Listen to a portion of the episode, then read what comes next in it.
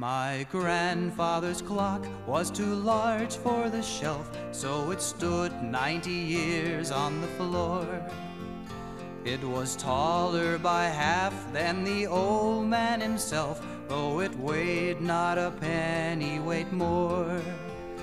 It was bought on the morn of the day that he was born, and was always his treasure and pride. But it stopped short, never to go again when the old man died. In watching its pendulum swing to and fro, many hours had he spent while a boy. And in childhood and manhood, the clock seemed to know and to share both his grief and his joy. For it struck 24 when with a blooming and beautiful bride.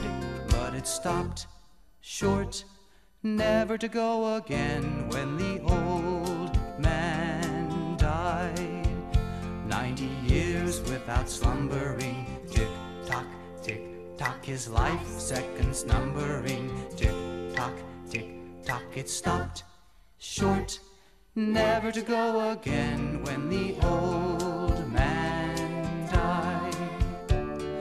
grandfather said that of those he could hire, not a servant so faithful he found.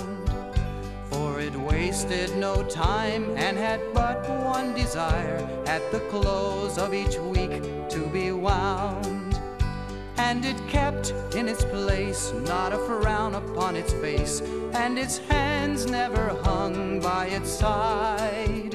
But it stopped short, never to go again when the old man died. It rang an alarm in the dead of the night, an alarm that for years had been dumb And we knew that his spirit was blooming for flight, that his hour of